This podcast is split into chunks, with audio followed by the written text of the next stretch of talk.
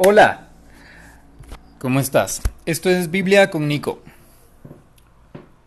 El día de hoy quiero compartirte una historia para que podamos meditar, para que podamos un poquito llevar esta cuarentena en entretenidos en algo que sí importa mucho más que lo que podamos pensar a veces, que es Dios, que es la Biblia. Yo quiero compartirte la historia de Mateo. ¿Quién fue Mateo? ¿Sabes? Mateo fue un discípulo. ¿Qué hacía de profesión? Publicano. O recaudador de impuestos. Pero quiero contarte en los tiempos romanos, en los tiempos de Jesús, cómo era considerado un recaudador de impuestos. Mira, eran vistos como malas personas. No solo eran vistos como malas personas, de hecho eran malas personas.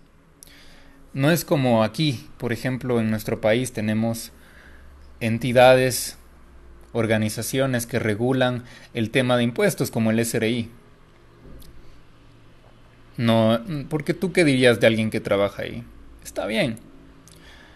Pero sabes, un recaudador de impuestos en esa época era una persona que se aprovechaba de la gente, que sacaba dinero, muchas veces sucio, para él quedarse con él. Mira, en los tiempos romanos, ese tan grande imperio venía a tu ciudad, te sitiaba, te conquistaba, y lo que pasa es que podían tomar a las mujeres, a tus familias, podían robar tus cosas, porque ya te conquistaron. Ese es el punto de conquistar, ¿no es cierto?, una ciudad, de quedarte tú con todo eso. Ahora, ¿qué pasa?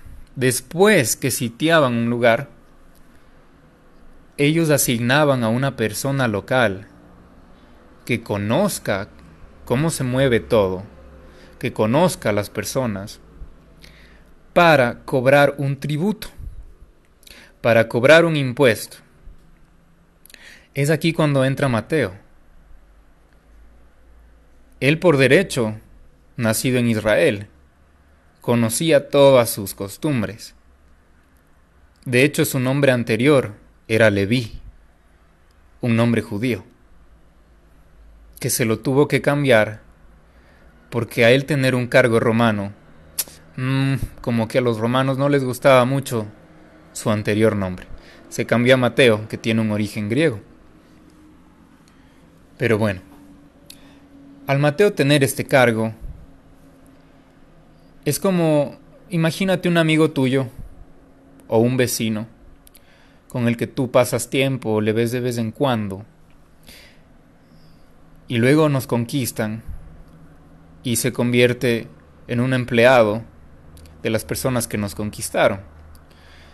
De repente ese amigo con el que yo comía parrilladas y pasaba bien, ahora conoce cuánto gano, ahora conoce mi vida. Y como él sabe eso, él sabe exactamente cuánto cobrarme. Y de repente, como hace eso con todas las personas, comienza a tener buenos carros, buenas casas, a costa de cobrarle a los demás. Un dato curioso es que los recaudadores de impuestos podían quedarse con una parte de lo que recaudaban. Es decir, si es que yo tenía que dar al imperio romano una cantidad, como 100 dólares, les daba a ellos 100 dólares yo podía quedarme con todo lo demás que recaude, si es que recaudaba bien. Así que te imaginas el tipo de persona que era un publicano, un recaudador como Mateo. Era una persona mala. ¿Por qué quiero contarte esta historia y por qué te la conté? Como cristianos es muy fácil caer en solo me junto con cristianos o solo me junto con buenas personas. ¿Por qué? ¿Por qué hacemos eso si Jesús no lo hizo? Es una paradoja. A veces queremos poner nosotros las reglas bíblicas o las enseñanzas bíblicas, cuando las historias son claras. Es por eso que quiero hacer esta serie de mensajes con historias, historias de la Biblia. Mateo se juntó con él, claro, con una mala persona. Después comió en su casa, quizá fue una casa, te la puedes imaginar, de mucho lujo, en el mejor barrio, en la mejor, no sé, montaña, quizá en un lugar alto donde podías ver toda la ciudad. Y comió ahí con Jesús, con sus seguidores, y con Mateo y demás recaudadores de impuestos y demás publicanos. Pero ¿qué era lo especial de Jesús?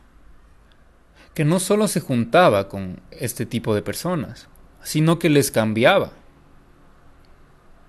ahí está el reto, ¿no? Que al juntarnos con personas que la sociedad dice, eso está mal,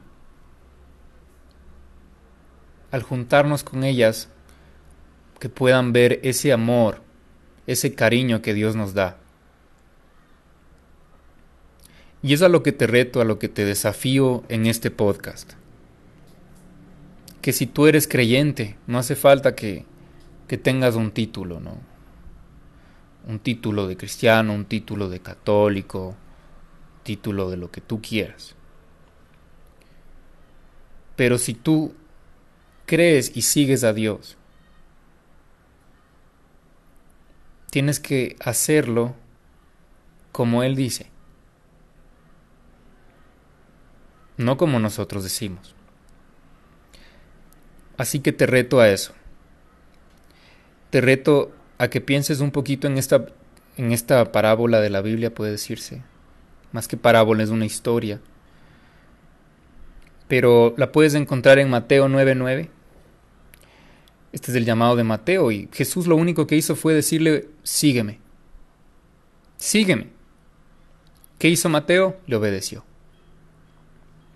Te voy a leer un poquito cuando dice en Mateo 9, 12 porque al momento que Jesús le comenzó a criticar, digamos, perdón, al momento es que las personas le comenzaron a criticar a Jesús por juntarse con Mateo y con estas personas, te voy a contar qué les responde.